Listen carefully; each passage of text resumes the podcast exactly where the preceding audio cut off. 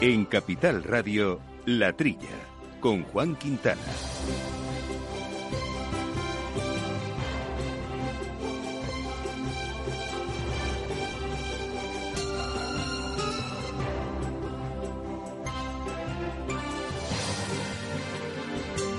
Muy buenos días, gente del campo, buenos días, amigos del campo y de sus gentes. Eh, bienvenidos, eh, como siempre, aquí a este programa de agricultura, de ganadería, de alimentación que hacemos disfrutando este estudio Naturgy en Capital eh, eh, Radio, este último programa de julio, por tanto, último programa de nuestra temporada radiofónica que cortaremos aquí para reincorporarnos, como siempre, y fieles a nuestra cita en septiembre, pero todavía con una hora por delante que vamos a hacer eh, con Rubén Gutiérrez armando los controles técnicos y aquí acompañándome en los micrófonos desde su casa, cómodamente instalado Jesús Moreno. Jesús, buenos días.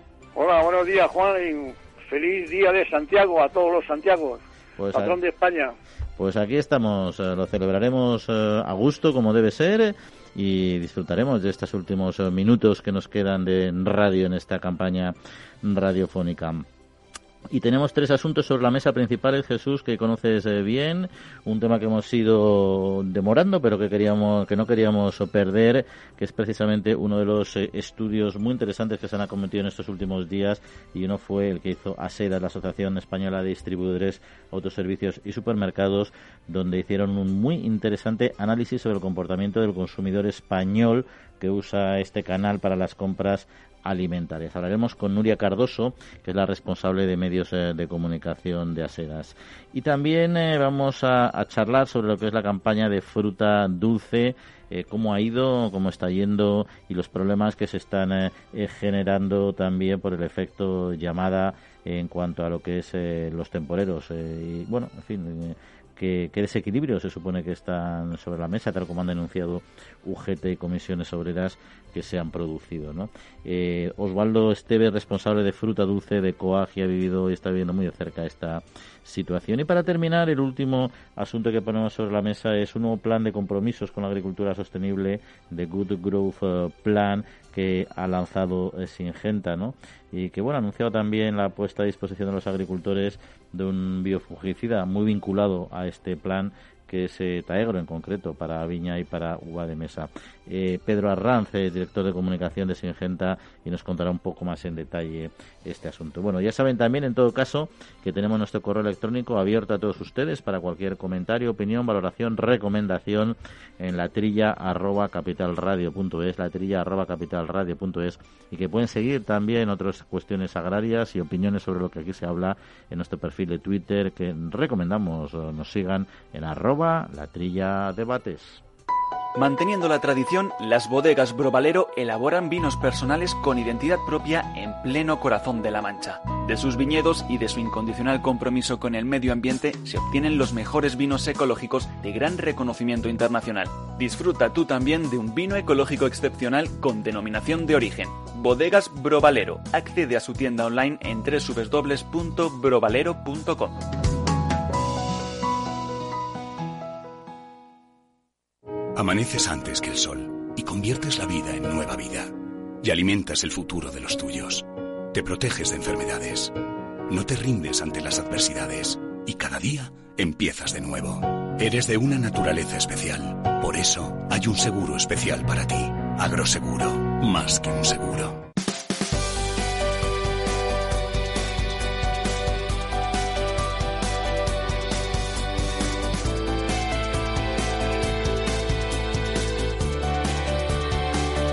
Bueno, Jesús, eh, pues vamos a comentar algunos eh, temillas. Vas a hacer un programa un poco más ligerito también, porque estamos ya próximos al mes de agosto.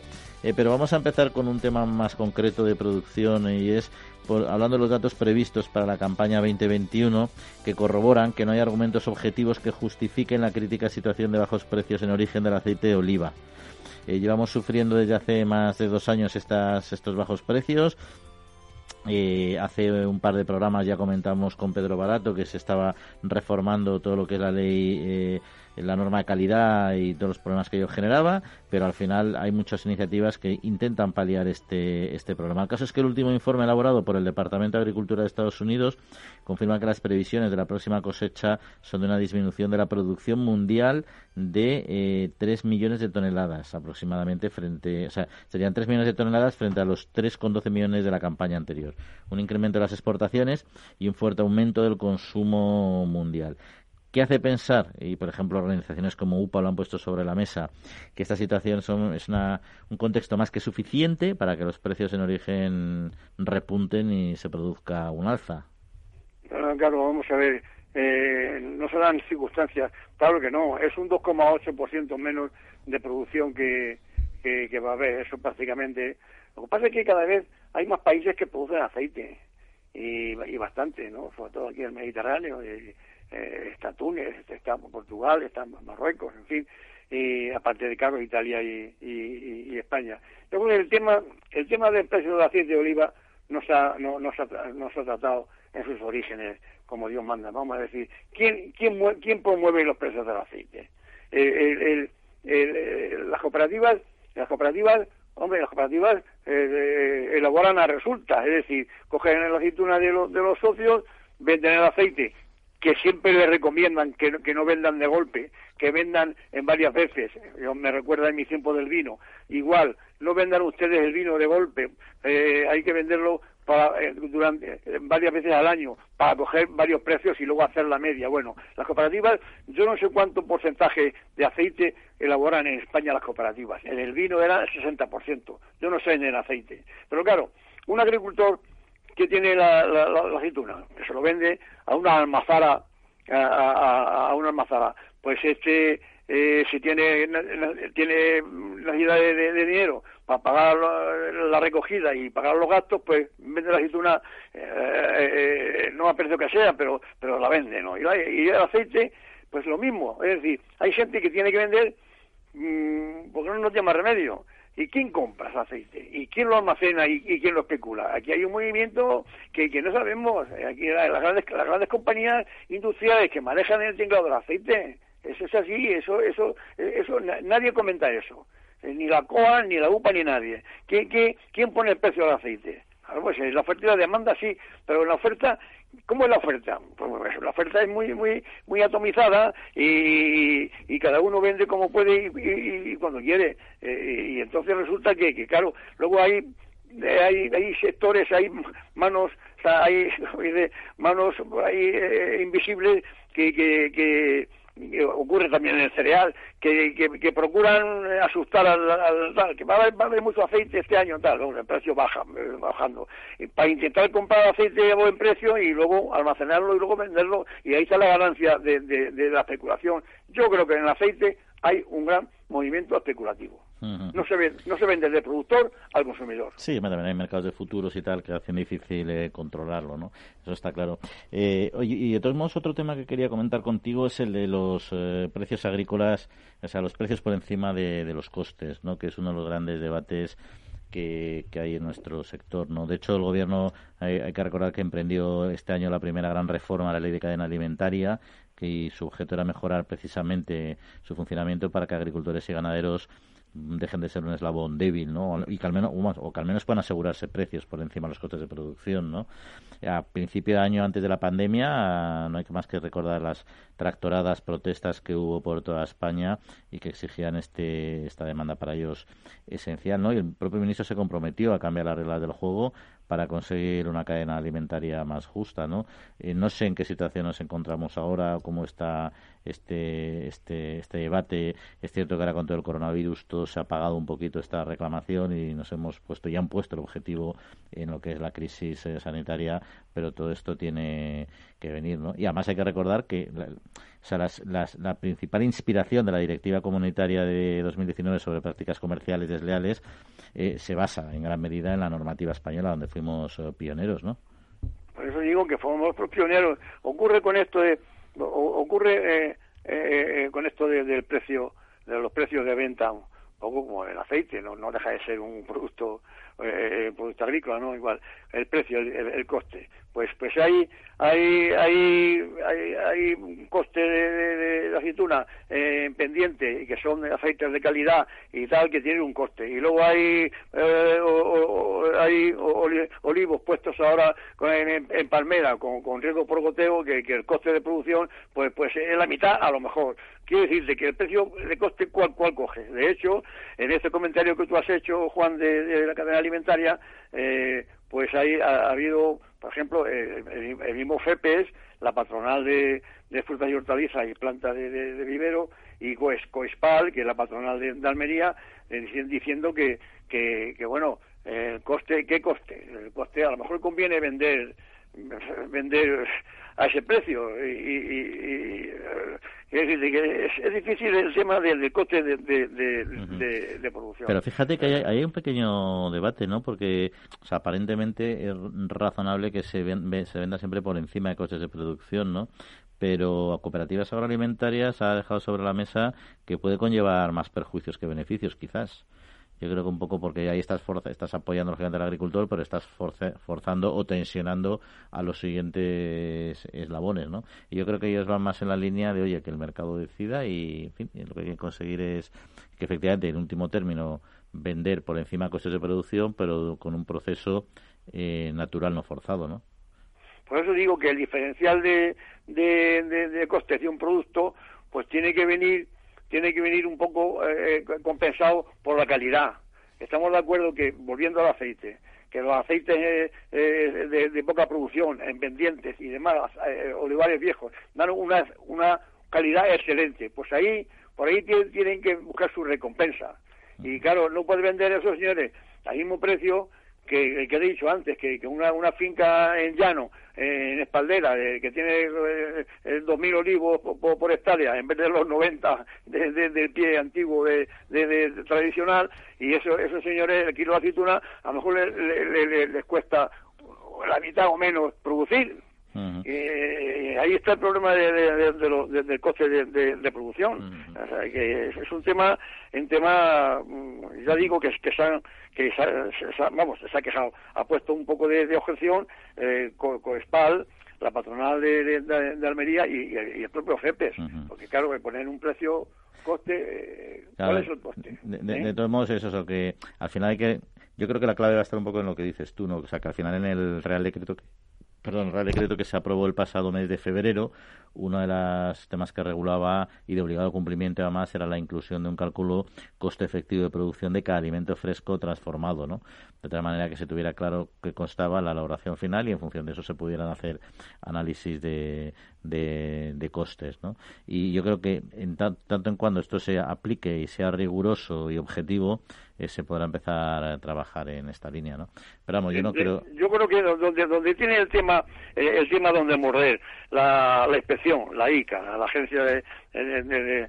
esto eh, es en, el tema de el tema que, que, que, que conlleva una venta, venta en contrato, contratos firmados, precios eh, precios eh, que, que, figuren en el contrato mm, eh, días de pago. Todo todo ese, todo ese tema favorecería mucho al agricultor. Eso sí que es, vigilable y sentenciable incluso con, con, con, multas y demás. Ahí sí que tienen mucho que hacer la inspección en cuanto al amparo de, del agricultor bueno pues seguimos seguimos hablando de este y otros temas porque el tiempo vuela Solo tú y los que están a tu lado conocéis el día a día del trabajo en el campo. Por eso en CaixaBank estamos contigo siempre.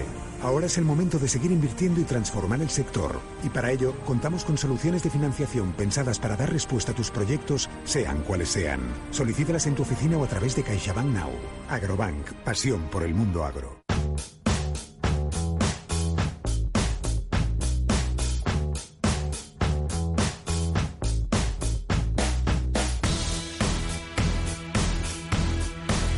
Bueno, pues recordarán, ya lo comentamos en anteriores eh, programas, pero no habíamos entrado a fondo en ello, que es lo que queremos hacer hoy, que la Asociación Española de Distribuidores, Autoservicios y Supermercados, ASEDAS, presentó recientemente un informe eh, sobre cómo ha impactado el COVID-19 en el comportamiento del consumidor español que usa este canal para las compras alimentarias. Se trata del cuarto observatorio para la evaluación del comercio electrónico de alimentación y nos acompaña Nuria Cardoso, que es responsable de medios de comunicación de ASEDAS. Nuria, muy buenos días. Buenos días, Juan. Bueno, eh, en primer lugar, eh, ¿qué es el Observatorio para la Evaluación del Comercio Electrónico en Alimentación y desde cuándo está operativo? Pues este año hemos alcanzado la cuarta edición de este observatorio que nació con la, con la intención de, de analizar y de seguir cuál es la evolución del comercio electrónico en, en el sector concreto de la alimentación y desde entonces pues eh, ha ido ha ido creciendo este año hemos alcanzado las 4.000 entrevistas con lo cual la muestra es muy significativa ya y mm, con, con ese objetivo de ir viendo cómo este sector en concreto en la alimentación pues va creciendo y tomando importancia. ¿Y cuáles son las conclusiones principales que obtuvisteis del estudio? Pues este año la principal conclusión es un, nuevo concepto que hemos descubierto y que hemos llamado la proximidad digital. Es decir, es em, el interés de los consumidores por combinar realmente la compra en el canal físico y en el canal online. Eh, el estudio está dividido en tres perfiles de consumidores. Uno de ellos es el comprador mm, mixto, que es el que hace mm, compra física pero también online y que ha experimentado este año un crecimiento del 4,8%, muy significativo. El otro es el de el perfil de los consumidores que solo compran online y que también ha experimentado un crecimiento de un de 1,4% y por último los que solo compran offline, lo, lo que en el observatorio llamamos los puros online, pues realmente son los que bajan. Eh, hemos visto un descenso este año del 8,3%. Estas serían las, las grandes cifras del observatorio de este año. Y todos esos eh, cambios o esas tendencias que se pueden haber eh, detectado, etcétera, los cambios que se están produciendo ahora con toda esta crisis del coronavirus, eh, ¿pensáis en ASEDAS que son cambios que vienen para quedarse o son coyunturales? Pues eso nos lo tendrá que decir el futuro pero realmente sí hemos observado que en los resultados de este año hay lo que lo que podemos llamar un efecto COVID. Es cierto que la muestra se hizo pues mm, una primera oleada antes del estado de alarma y una segunda oleada durante el, el confinamiento, con lo cual es cierto que se ha visto que, que bueno, el, el, COVID ha tenido un, un, impacto en cuanto a nuevos consumidores, personas que nunca se habían acercado al canal online en la, en la búsqueda de alimentación y que por diferentes motivos sí lo han hecho durante estos días de confinamiento. Mm, que esto se mantenga o no, como, como digo, lo dirá el futuro, pero una cosa sí parece cierta y es que esta figura del comprador mixto que se acerca a la tienda física pues en busca de una experiencia de unos productos concretos y al canal online en busca de, otras ventajas mm, parece que sí que sí va a permanecer. Nos acompaña también eh, Jesús Moreno Nuria que quería plantear alguna pregunta. Jesús.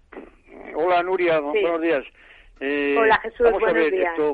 Eh, en esto de, la compra online, eh, eh, por supuesto que las, las, cadenas de distribución, los, los, grandes almacenes, los, esto están están a lo que diga el consumidor, ¿no?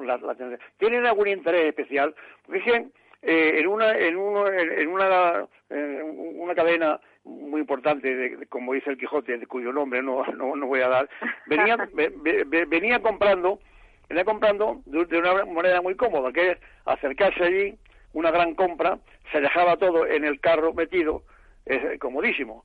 Se pasaba la tarjeta para pagar y a, por la tarde o, tal, a las 4 o 5 horas estaba en casa la compra. Bueno, pues esa cadena, ahora con el con, esto de, del virus, pues ha dejado de, dar ese servicio. Pero mira por dónde, viendo una furgoneta de la, de la dicha cadena, le preguntamos al conductor, oiga, ¿ya reparten otra vez? Y dice, no, no, no, solo con pedidos online. Quiere decir que, que quieren, quieren, quieren las cadenas, quieren los, supermercados que se, que se extienda más eh, la venta online, eh, ¿les es cómodo a ellos? O, ¿por, qué, ¿Por qué tienen interés, tienen interés ellos o no? Pues, a ver, lo primero que, que tenemos que pensar es que durante estas semanas del confinamiento, pues las cadenas han tenido que hacer unos ajustes logísticos mm, enormes para atender justamente la, demanda. Por supuesto, la, la, demanda en los supermercados, pero también la demanda online, un servicio que estaba adecuado a un determinado porcentaje de compradores y que en muy pocos días pues este, este número de compradores se vio multiplicado. Entonces, pues efectivamente, ha habido que hacer ajustes logísticos, incluso también ajustes a las plataformas mm, eh, informáticas y puede que en alguna ocasión sí haya tenido un impacto en, lo que estás diciendo, ¿no? En otro tipo de reparto a domicilio que va no por la plataforma online, sino por la tienda.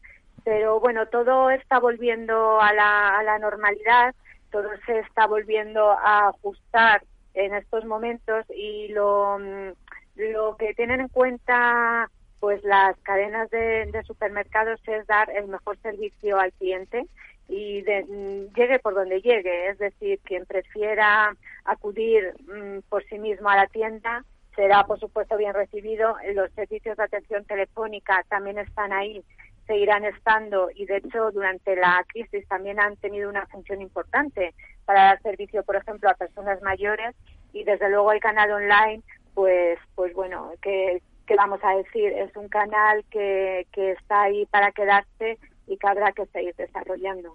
Y comentabas, Nuria, todo el tema logístico, ¿no? Eh, esta, este, este cambio en el equilibrio de lo que es la venta online y la venta presencial, ¿supone una diferente relación con los proveedores?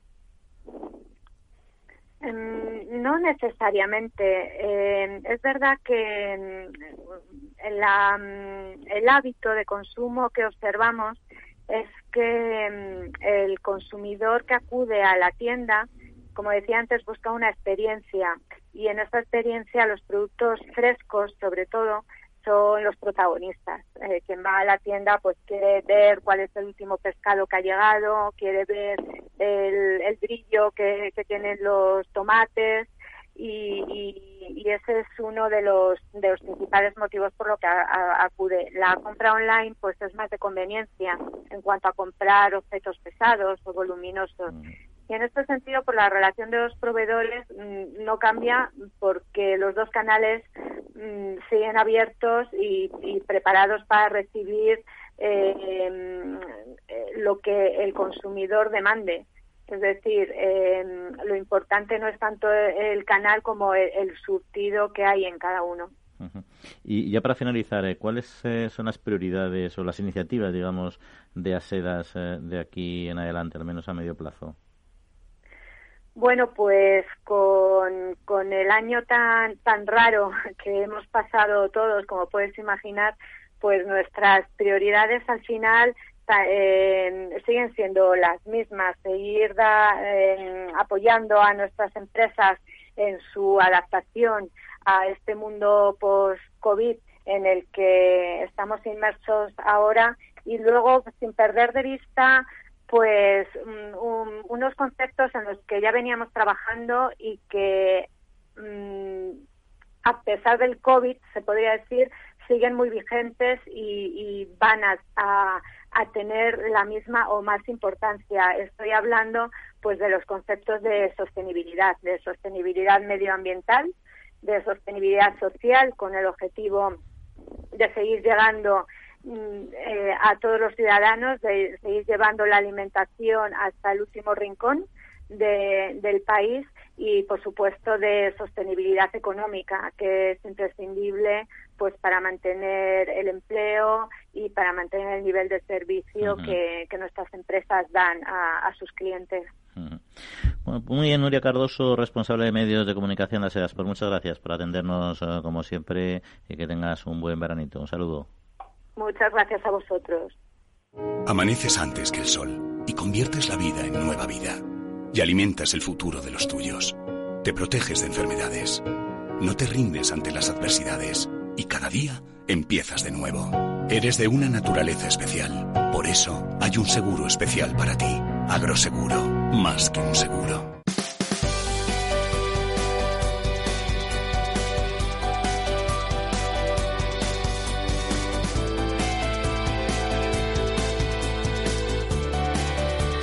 Bueno, pues eh, si te parece Jesús, vamos a hablar de un asunto que hemos comentado con frecuencia, que es eh, la almendra, el papel de la almendra americana en el mercado global y sobre todo cómo afecta y cómo impacta a la española, ¿no? Porque Unión de Uniones de Agricultores y Ganaderos eh, puso en evidencia las continuas caídas que está experimentando el precio de la almendra y la diferencia que supone respecto a otros países competidores como Italia. ya alertó hace meses de la constante caída del precio de este fruto seco y destacan que los precios presentes en las principales lonjas están según variedades en el entorno de un 30% eh, por debajo que el año pasado. Además, en comparación con los que se perciben en el exterior, es un 48% más alto, están, o sea, un 48% más alto en Italia con respecto a los fijados, pues por ejemplo, por la lonja eh, de Reus. En fin, parece que no tiene mucho sentido, sobre todo teniendo en cuenta que somos un país eh, deficitario, ¿no?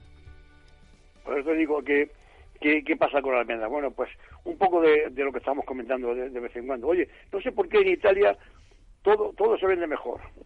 O sea que la almendra se vende más, cara que aquí.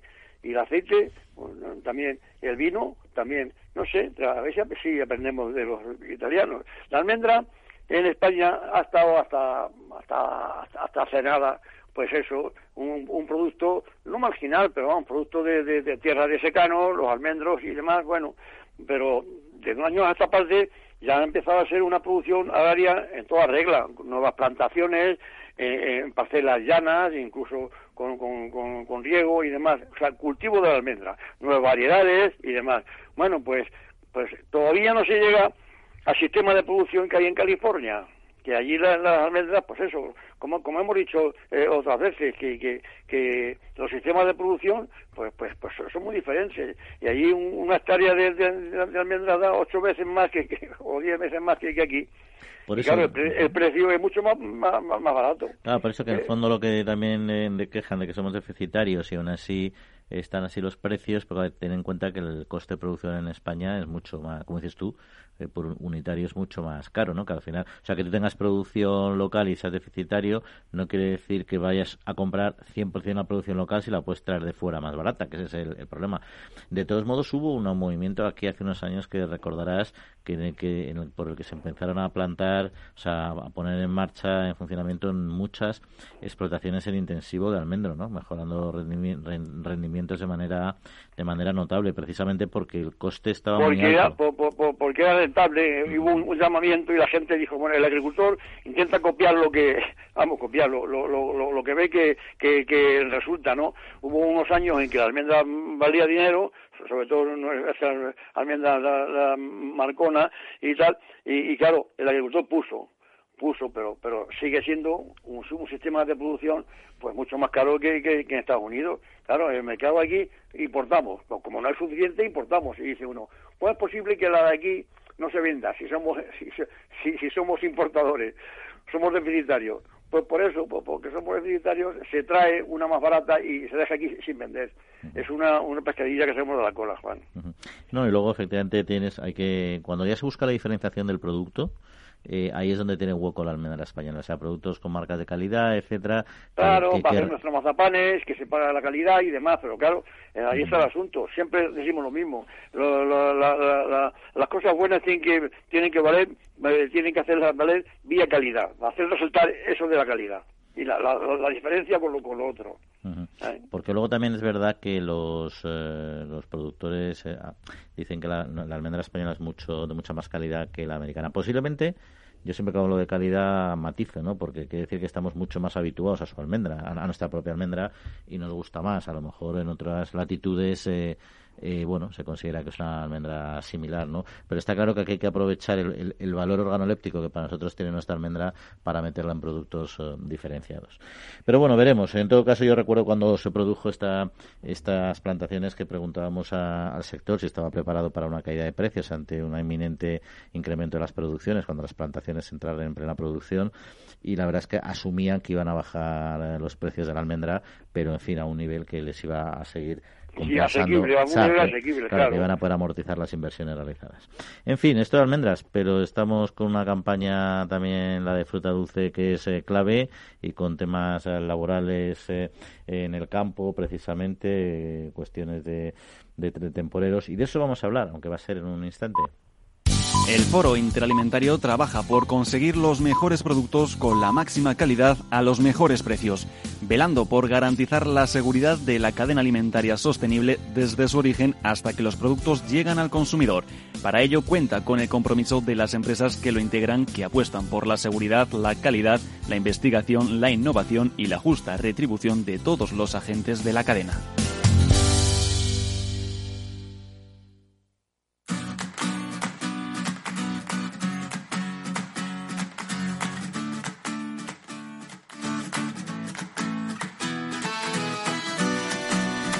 Pues de fruta, de fruta dulce vamos a hablar, vamos a hablar de cómo va la campaña, también de determinadas cuestiones vinculadas al trabajo, a los temporeros, porque entre otros eh, temas el efecto llamada a trabajar en el campo eh, es uno de los focos de las causas de los rebrotes del COVID-19, o al menos así lo afirman, por ejemplo, UGT comisiones obreras que acaban culpando a los empresarios eh, del campo.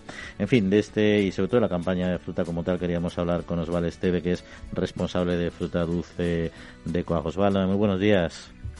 Buenos días. Bueno, pero empezando un poco con el tema laboral y antes de hablar de la campaña, ¿eh, ¿comparte COAG, por ejemplo, esta valoración eh, que hacen los sindicatos UGT y comisiones obreras?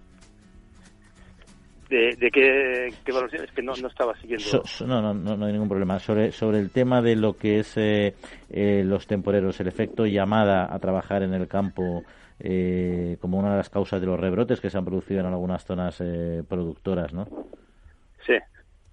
Bueno, aquí, aquí tendríamos que, que, de una vez por todas, discernir entre lo que es temporeros y lo que han sido personas indocumentadas que están eh, viviendo en nuestras zonas, ¿no? Una cosa no tiene nada que ver con la otra y creo que se ha mezclado todo y se ha criminalizado un poco el sector debido a que ha habido un poco de confusión en este aspecto. Porque eh, en principio los temporeros, los trabajadores que vienen habitualmente a las empresas agrarias que van viniendo cada año, están perfectamente normalizados, perfectamente cuidados, bastante controlados, al menos en las, en las explotaciones, y luego hay otro sector de personas que inmigrantes indocumentadas que ellas están viviendo por la zona pero que no están sujetas a ningún tipo de control. Y eso es lo que ha distorsionado un poco el tema. Y por otra parte, también quiero decir que una vez eh, se, ha se ha levantado el estado de alerta de, de, toda, de todo el país, la gente pues un poco se ha soltado un poquitín y a veces pues la, ha habido alguna, algunas situaciones un poco irresponsables de, la gente normal del país ¿eh? y claro eh, la mezcla de todo este conjunto yo creo que nos ha llevado a que algunos de, los trabajadores o del país o, no o de fuera del país o temporeros la mezcla de todos cuando han ido a los centros de trabajo pues han admitido pues un poco todo este problema es decir, que ha sido más una cuestión de personas que en una situación compleja como la actual han ido sin control a estas zonas, entendiendo que había una campaña de recogida de fruta, por ejemplo, que lo que es... Eh, decir, que si hubieran dejado al propio sector simplemente controlar eh, y no hubiera habido efectos externos, no habría habido ningún problema de este, de este estilo, no se supone, ¿no? A las empresas se, se, les dijo, se les advirtió que podía haber un problema, se prepararon, se, se dispusieron de todos los medios de seguridad, de todos los EPIs necesarios, para acoger a sus trabajadores, los que tenían con contrato, los que tenían temporales, los que tenían fijos, y se prepararon para que no hubiera ningún problema. Y esto eh, creemos que se está consiguiendo en el trabajo. Lo que pasa es que, claro, no tenemos que obviar que los trabajadores, tan sean del país como temporeros, como otro tipo de trabajadores que están en las explotaciones agrarias, eh, solo están el 30% de, de la jornada en la explotación. El otro tiempo están fuera de la explotación y los fines de semana están pues descansando en otras situaciones. Y claro, mm, cuando no están en los lugares de trabajo, como ya le comentaba antes, toda la gente también se ha relajado un poquitín, se ha relajado un poquitín y pues bueno, creo que el virus pues está atacando, no ha desaparecido, la gente a lo mejor se creía que una vez se levantara todos los, los confinamientos ya se había terminado, pero no se ha terminado, el virus está aquí, eh, el efecto calor también se creía que todo el mundo cuando por el efecto calor sería atenuable, no sería tan tan agresivo, pero el virus desafortunadamente continúa entre nosotros. Y creo que una mezcla de todo esto ha, llegado a, provocar pues que no solo no solo es en el sector agrario sino en, otros sectores en otras empresas. También que, eh, que, trabajan eh, eh, al aire libre o, en, otras situaciones pues también han tenido problemas lo que pasa es que bueno parece que el sector agrario eh, ha sido un poco más discriminado y, un poco más eh, criminalizado en este aspecto. Pero no, no creo que sea un fundamento ni por qué ha sido de esta manera tan tan tan exagerada, ¿no? Y, ya pasando al tema de la campaña, ¿cómo está yendo la campaña de fruta este este año? La campaña este año, eh, a ver, hay una disminución importante de producción, bastante importante, entre un 25 y un 30%, y además se ve se ha visto aumentada por los grandes siniestros de piedras y heladas, ¿vale?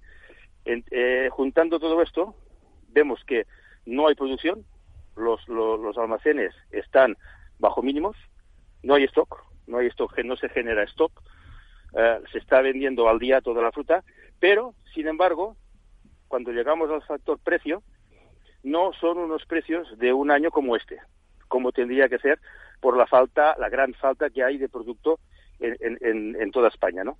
Los supermercados están haciendo una gran presión a la baja, una gran presión a la baja, eh, buscando excusas y estrategias por doquier para poder bajar los precios y poner nerviosos a muchos gerentes de algunas de algunas centrales para provocarles eh, momentos de estrés vía, vía reteniendo los, los, los, pedidos o reteniendo las compras unos días para que se, se, bajen los precios, para que se acumule un stock, o por diversas maneras de, de, a través de los residuos fitosanitarios, de los parámetros que hay de, legalmente europeos, que hay una serie de parámetros establecidos y ellos por su cuenta los han rebajado a la mitad o un poco menos y tienen la excusa perfecta de decir no es que tenemos no cumplís los parámetros que nosotros nos marcamos pero son parámetros que marcan ellos no que marca la ley europea.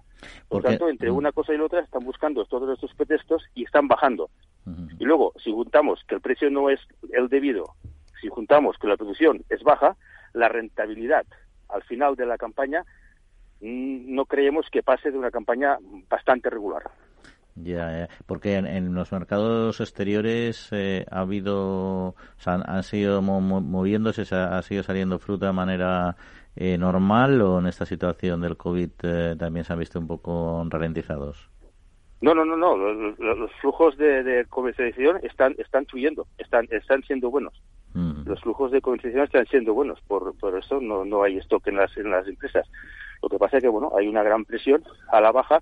Han subido indiscriminadamente los precios al consumidor, pero no están subiendo los precios al productor. Eh, encima, no, nos, nos dicen que es culpa nuestra, que, hay poco producto y se supone que lo compran caro, pero no lo compran caro, sí, pero sí lo venden barato. Entonces se produce un hueco en medio que no, no es correcto.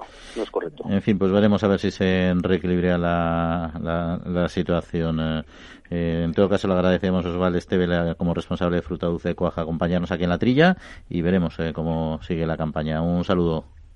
Vale, muchas gracias. Foro Interalimentario es una asociación sin ánimo de lucro que agrupa empresas punteras del sector agroalimentario que trabajan con más de 22.000 pymes y productores primarios.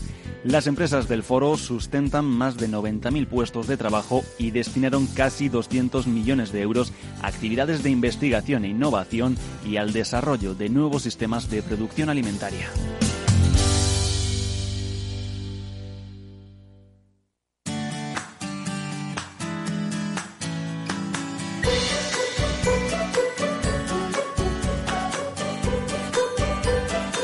La Trilla, con Juan Quintana, Capital Radio.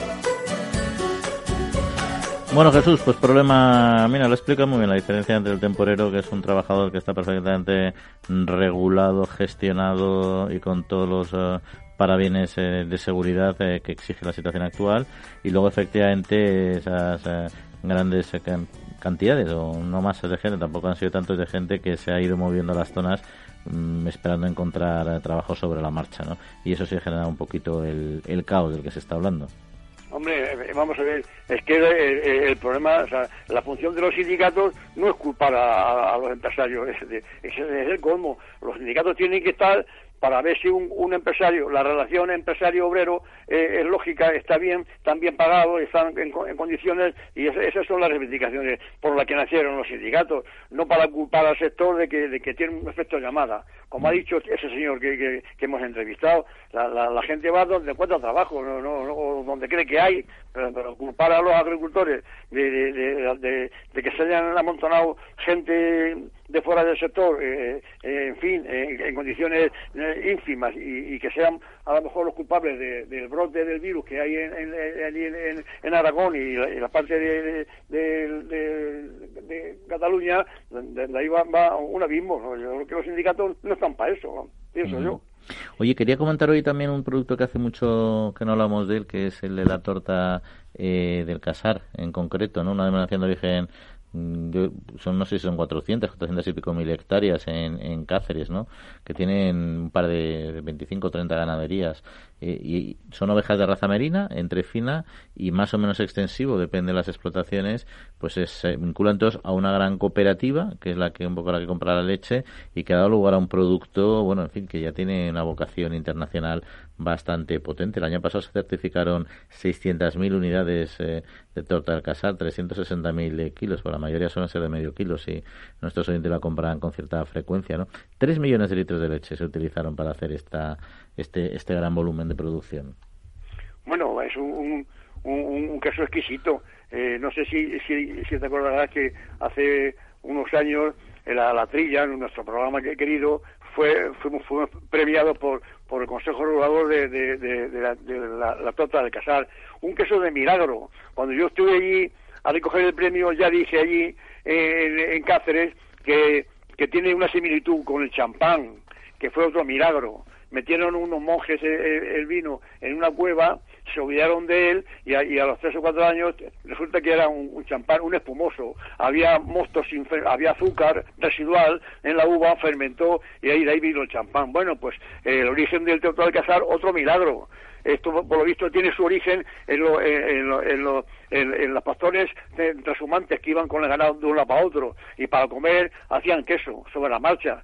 Bueno, este queso especial que, que, después de, hacerlo pasa el tiempo y se ablanda y se abomba y es exquisito. Y tuvo que ser un, un, un, tratante que va y viene y que sabía más que ellos que dijo hombre pues esto, esto, esto es una exquisitez este queso no está malo está estupendo y resulta claro hacerlo en el campo y hacerlo así el cuajo de, luego ya se ha investigado y ya, ya se ha sabido. Eh, está hecho con cuajo vegetal de, de, de, de cardo.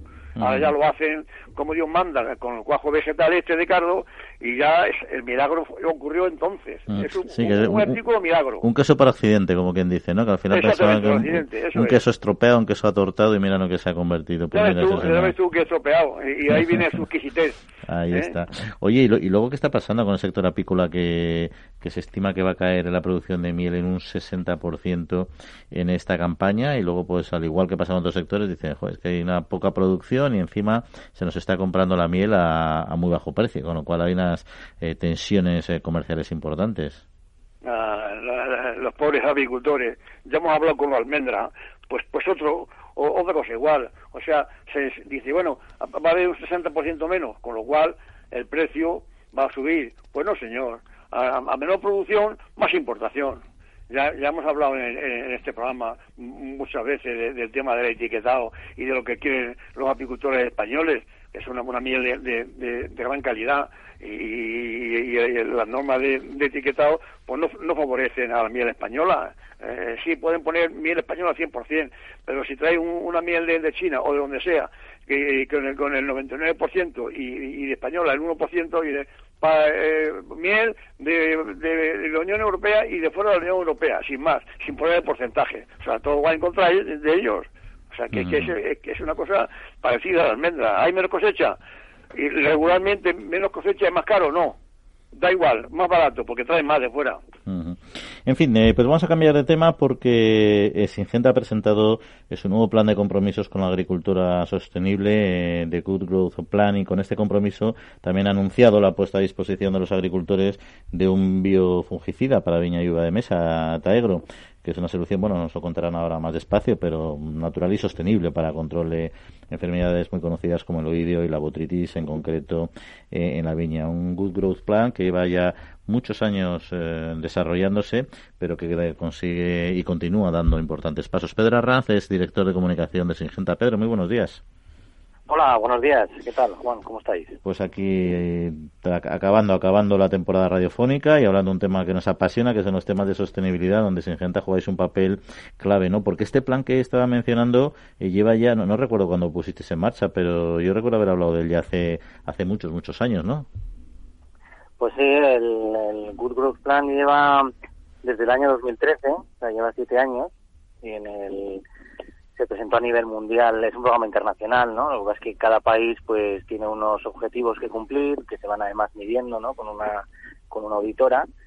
Y empezó en el 2013 con seis objetivos, ¿no? En, en España en concreto eran tres. En España se, se planteó aumentar las hectáreas de biodiversidad en entornos agrarios, eh, iniciar unos programas de protección de suelo y agua y, invertir en, en, formación de buenas prácticas agrícolas entre los agricultores. Un poco siete años mm, en los que eh, yo creo que prácticamente, aunque es verdad que hay algunos de los puntos que no se han, no se han cumplido, prácticamente el resto, sobre todo en temas de biodiversidad, se han incluso excedido en, los objetivos a cumplir. ¿Y, porque en la actualidad qué proyectos eh, tenéis más, más relevantes? Bueno, en España el proyecto quizás así más relevante es, como te decía, todo lo que tiene que ver con, con biodiversidad, ¿no? Hay un hay un programa, un proyecto en concreto que se llama Operación Polinizador, que consiste en, tratar de que el agricultor dedique cierta parte de su tierra de cultivo a sembrar una mezcla de, de, semilla autóctona de plantas aromáticas y herbáceas que son favorables al desarrollo de la, de la biodiversidad y que hagan de hábitat y de alimento para para insectos eh, beneficiosos, ¿no? no solo polinizadores, sino todo tipo de, biodiversidad, incluso fauna y, flora autóctona. ¿no? Y en eso, en eso se plantearon un, inicialmente llegar a las 3.000 hectáreas en España, pero creo, si no tengo mal los datos, que se han superado las 5.000. ¿no? Entonces, eh, bueno, pues eh, ese proyecto sigue en marcha y es probablemente uno de los más de los más interesantes eh, actualmente para, y, para Singenta y creo que para la agricultura española. Y a nivel, y realmente estos planes evidentemente deben de tener eh, dotación presupuestaria porque son proyectos eh, que requieren inversiones en determinados casos, ¿no? ¿Cuánto cuánto ha invertido una empresa como la vuestra en este en este proyecto?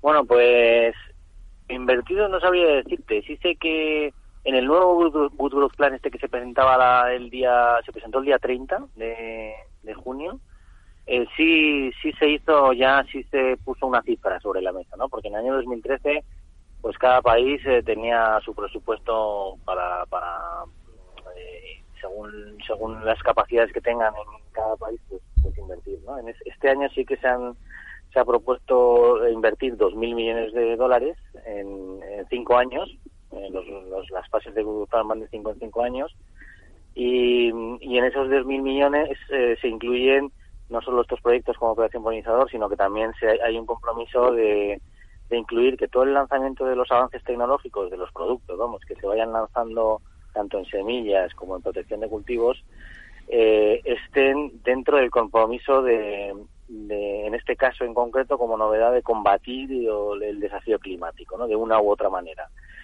y, y esa es un poco la, la, cifra que se está barajando, ¿no? Eh, dos mil millones de dólares en cinco años con, con la, el lanzamiento de dos avances tecnológicos eh, al año.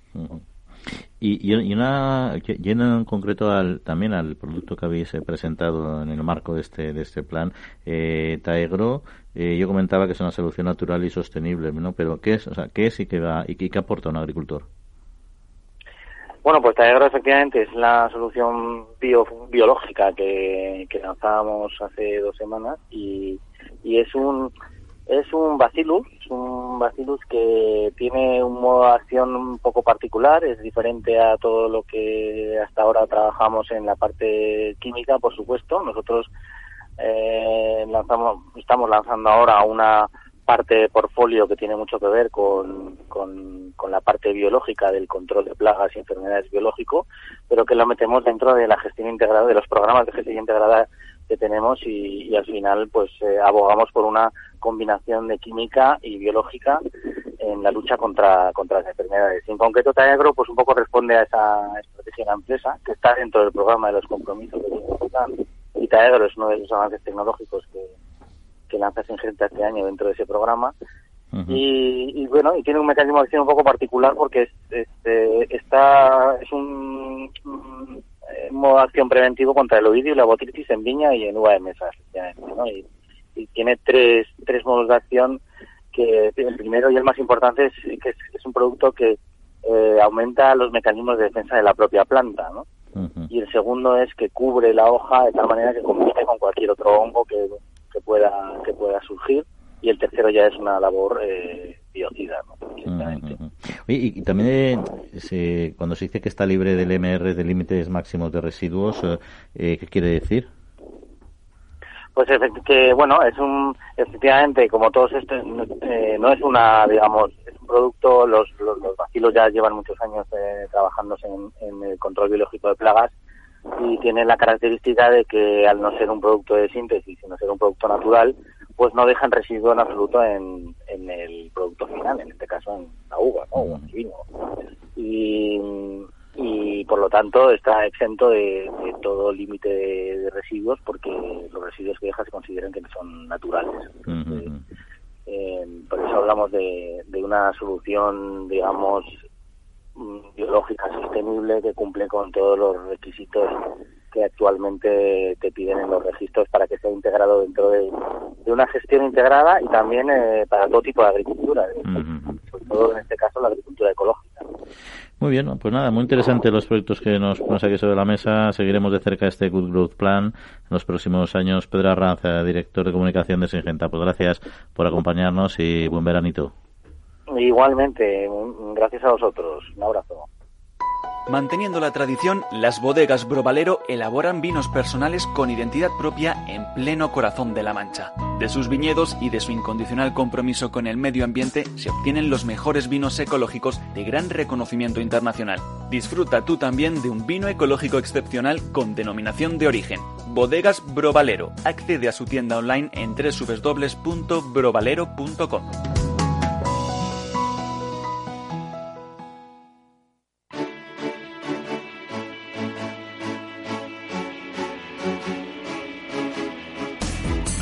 Pues eh, Brovalero, las bodegas, además de cuidar del medio ambiente con sus producciones ecológicas, cuida de los oyentes eh, de la trilla y les da un sustancial eh, descuento para comprar sus vinos, estos vinos ecológicos monovarietales que pueden adquirir a través de esta página web de www.brovalero.com con este 15% de descuento si son oyentes de este programa. ¿Cómo lo pueden hacer?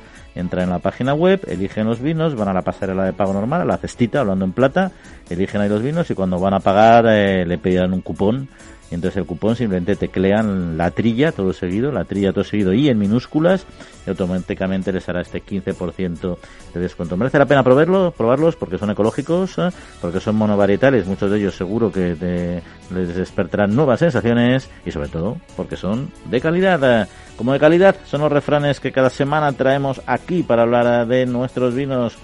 Jesús, te voy a poner uno, tú que eres una máquina en este refrán popular que empieza así, el vino alegra el ojo, limpia el diente, eh, pero ¿qué más hace?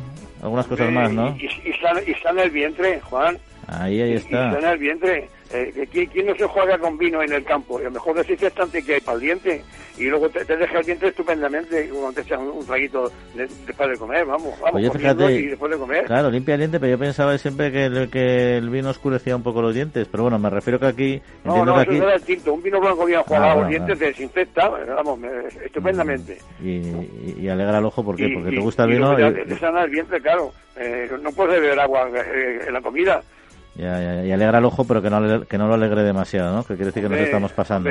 no, no, me digas, te tomas un par de vino y, y tienes el ojo abisor, vamos, y contento.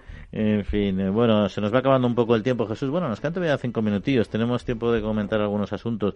Por ejemplo, un asunto que es, mm, bueno, que no es, muy positivo es eh, el tema de las ganaderías de leche de vaca, ¿no? Tras analizar los datos disponibles de los cinco años eh, se han dado de baja 4.293 ganaderos. Esta es una información que aporta Unión de Uniones en concreto, ¿no? Y han pasado de 16.000, casi 17.000, 16.945 que había en 2015 a 12.652 en marzo. ¿Esto qué supone? Pues que se ha reducido el 25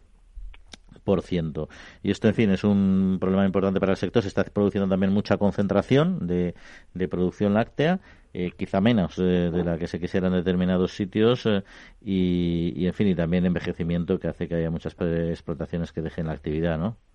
Bueno, hay que ver, eh, no, no hay que fijarse solamente en el número de, explotaciones que desaparecen. Bueno, se, se llama explotación a una, a, una vaquería de, de, cinco vacas y a una de, de cien.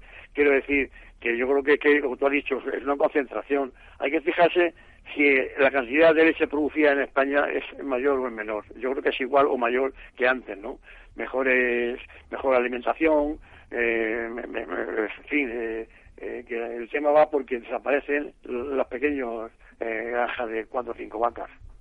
¿Te acuerdas que hubo alguna vez, eh, bueno, hace no mucho, eh, proyectos de, grandes eh, explotaciones lácteas, en concreto en Soria, además, que es una zona bastante. Sí, sí, para no miles de, de, cabezas, sí.